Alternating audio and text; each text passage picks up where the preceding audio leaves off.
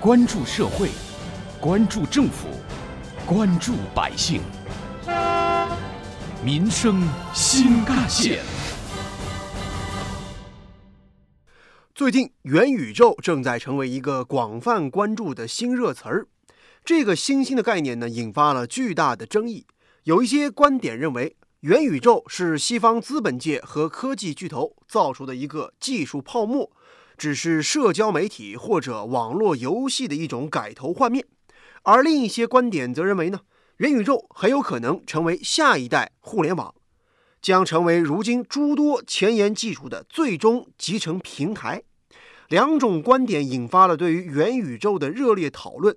这样的观点或积极或消极，也给元宇宙。覆盖了一层神秘的面纱。本期民生新干线重点关注元宇宙这张彩票，泡沫与价值同在。挖掘新闻真相，探究新闻本质。民生新干线。听众朋友们，早上好，欢迎收听今天的民生新干线，我是子文。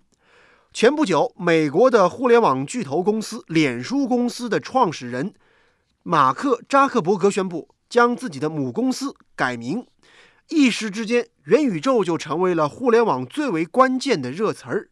而根据媒体报道，元宇宙的概念火了以后呢，不仅各类的小公司是蜂拥而上，同时还有不少平台推出的所谓元宇宙培训课程，更是卖出了上百万份。什么是元宇宙呢？咱们听听央视的权威介绍。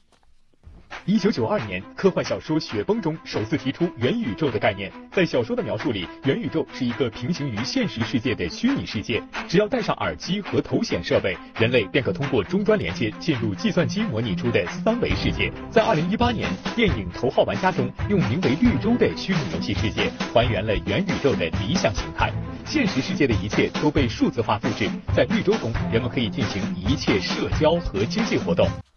在这些未来的愿景当中呢，元宇宙被描绘成了一个可以与现实世界高度交互、紧密结合的虚拟空间。用户在这个空间当中将无法分辨虚拟和现实的微小差异，以前所未有的广度和深度来获取知识，实现自身的创意和价值。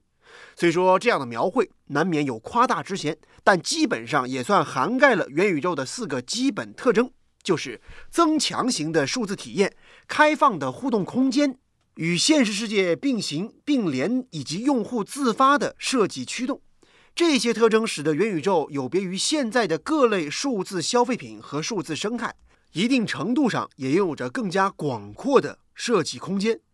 这是元宇宙受到部分企业和专家看好的主要原因。天风证券全球首席分析师孔融：如果简单去理解元宇宙，我们就会认为它是一个 3D 版的物互联网。在我们的现实世界里，呃，可能会受到很多物理上的限制，但是在元宇宙里，你其实可以去过你的第二人生，这是另外一种人生的体验。其实，视线回到国内，从2020年底，马化腾在内部刊物当中提出“全真互联网”的概念。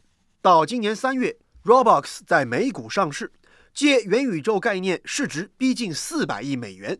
再到今年八月，字节跳动公司以九十亿元收购了国内的 VR 设备厂商 PICO。元宇宙显然已经成为了很多企业眼中的创业风口。据报道，国内的大型互联网科技公司几乎都宣布了自己要进军元宇宙赛道，比如说什么 QQ 元宇宙。天美元宇宙、淘宝元宇宙等等商标都已经被抢注了。元宇宙产业委员会、元宇宙研究中心等行业协会机构也相继落地。来听一段来自于央视的报道。目前，国内外各行各业正在不同赛道布局元宇宙。HTC 推出虚拟偶像 V 融入现实生活，为大家普及元宇宙概念。Epic Games 在游戏中举办线上虚拟演唱会。英伟达建立了一个工业级的元宇宙，用于工厂生产。社交媒体脸书创建 VR 会议软件，员工用网络分身在虚拟会议室开会互动。专家指出，元宇宙并不局限于游戏和社交，未来的消费场景也绝不仅仅限于游戏币。不仅如此，资本市场更是一片狂热的氛围。和元宇宙只要沾点边，似乎这些概念都得持续飘红。另外，如前所述呢，知识付费平台上以元宇宙为主题的网课也被各种各样的网友是争相购买。元宇宙概念风靡，被各路资本炒热，其实并不奇怪。一方面呢，从桌面到移动互联网，不只是国内，全球互联网增长的天花板都日益明显了。互联网科技产业迫切需要一个新的故事、新的氛围、新的环境，一个更加面向未来、更加具有科技属性的概念，来突破增长的瓶颈。而另一方面呢，疫情影响之下的宅经济开始变得火热，数字虚拟产业都在快速发展，5G 云、VR、AR 等技术也在不断提升。这些进步让我们看到，一个沉浸式的全真互联网世界并非遥远不可及。混合现实科技公司联合创始人金鹏，玩家在一个世界里面，他们可以共同去完成一个任务。很多游戏同时有自己的货币体系，啊，有它自己的游戏规则。那从这些特征上讲呢，它很像大家想象中的元宇宙未来的样子。然而，互联网科技产业不同于传统的行业，它的发展一日千里，风口也是转瞬即逝。无论如何，眼下这种一哄而上的局面，明显显得有些虚火过旺了。不管是搞资本炒作，还是寻求接盘侠，还是打着元宇宙的幌子到处挖币、炒作虚拟房产等，都逃脱不了割韭菜的嫌疑。这些乱象也正在让元宇宙变得魔幻，而且充满了泡沫。挖掘新闻真相，探究新闻本质，民生。新干线。继续回来，事实上，尽管元宇宙这个概念呢受到全球的热捧，但是到目前为止，它并没有一个非常清晰的行业定义。哪怕是最前沿的互联网科技公司，要让它清晰地描绘出元宇宙的具体产业形态，恐怕也是相当困难的。原因还是很简单，元宇宙的技术条件还远没有成熟。现在还是概念大于实质，距离商用实用还是相当遥远的。电影《头号玩家》当中描绘的那个虚拟世界，短短五年、十年之内显然是没法实现的。元宇宙所依托的通信、人工智能、VR、AR 等硬件技术，必须得有突破性进展，才能把真实世界的学习、办公、娱乐等场景搬到虚拟世界里边去运行，这样才有实现可能。天风证券全球首席分析师孔融，往后看，呃，其实我们现在现实生活中以及现在的互联网里面，所有的这些商业形态肯定会在元宇宙里面复制，比如说广告，比如说电商。这也就意味着，元宇宙是一场长跑，是一场需要技术沉淀的长跑。眼下很多围绕元宇宙的概念炒作，说白了就是为了挣快钱。在整个行业前景不明晰的情况下，过度热炒概念，风险是不言而喻的。及时纠正这个概念的炒作乱象，为其适度降温是很有必要的。毕竟，元宇宙所描绘的那个更加魔幻便利的未来世界，需要科技的实打实的进步和加持，才能抵达和实现。而蹭热点、包装概念、炒作过头，无疑会让元宇宙走上发展的反方向，也会让一些不明真相的人成为被围猎和割韭菜的对象。有关于我们今天关注的话题呀，不少网友的留言和讨论也很多。网友爱的四季说：“我觉得新技术呢要勇敢的拥抱，但是说到投资啊就得谨慎了。”而另外网友一帆风顺则说：“技术进步，未来的人类会不会越来越远离大自然呢？”网友走四方则说。希望我们中国的科技公司可以占领技术高地。接下来您将听到的是本台特约评论员、社会治理专家、浙工大教授吴伟强的观点。在一个新的概念下，必然会带来技术的革命性变化。最为典型的例子就是互联网概念的提出以及 TCP 协议开发成功。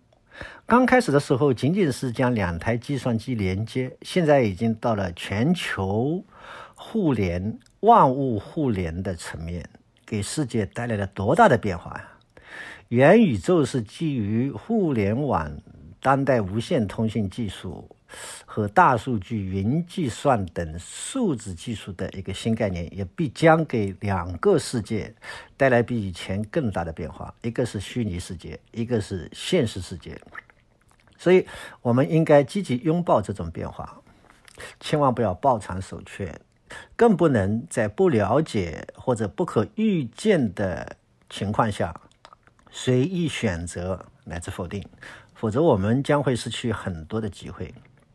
至于这个元宇宙会带来什么样的革命性的变化，我只能说不可预测。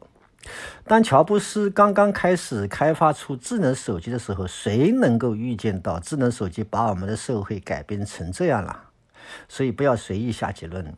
但是有两个问题必须要说明：第一，虚拟世界再怎么用新技术、新概念，它可以替代乃至取代现实世界中的某些功能和人的行为以及人与人之间的相互关系，比如。网购很大程度上替代了线下商业，但是绝不可能完全取代。第二，新概念和新技术必然会强烈冲击现实世界，甚至带来巨大的负面效应。几乎任何技术都会导致社会关系的重构，而在重构过程中，这个社会成本是极高的。对于这种负面效应，比如说。呃，数字化的负面效应难道还不够多吗？所以，对于这种负面效应，按道理应该事先就去制定负面清单，理清边界。但是，由于概念刚刚提出来，社会效应又没有充分呈现的情况下，我们其实是很难预见到它的冲击程度，所以这个负面清单其实是做不出来的。这也就是新技术的破坏性。也是我们在享受新技术带来的红利的时候，必须要付出的成本和代价。人类社会也正是因为这种多面性而表现出来的不确定性和不可预测性，显得精彩纷呈。正如吴教授所说，拥抱新技术也不能忽视风险。元宇宙同样面临着三个风险：首先是技术层面，其次是技术可替代性层面。以及用户的接受度层面，这些不确定性使得元宇宙短期看来依旧遥远，可以说是一个多年之后才会开奖的巨额彩票。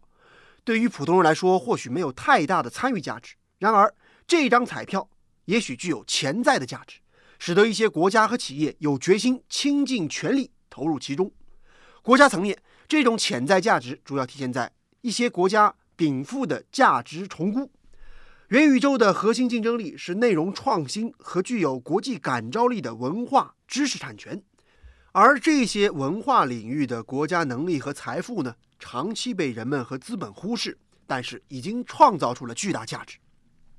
一些元宇宙得以实现，这些文化软实力将进一步被重新评估，并且可能成为政治感召力、经济实力、战略意义齐平的国力之一。这些战略价值使我们很难完全轻视元宇宙，需要仔细观察发展的变化。各国和企业需要根据这个行业发展做好自己应对的准备，也需要根据自身情况来考虑是否需要参与其中或者压下筹码。好，感谢您收听今天的民生新干线，我是子文，下期节目我们再见。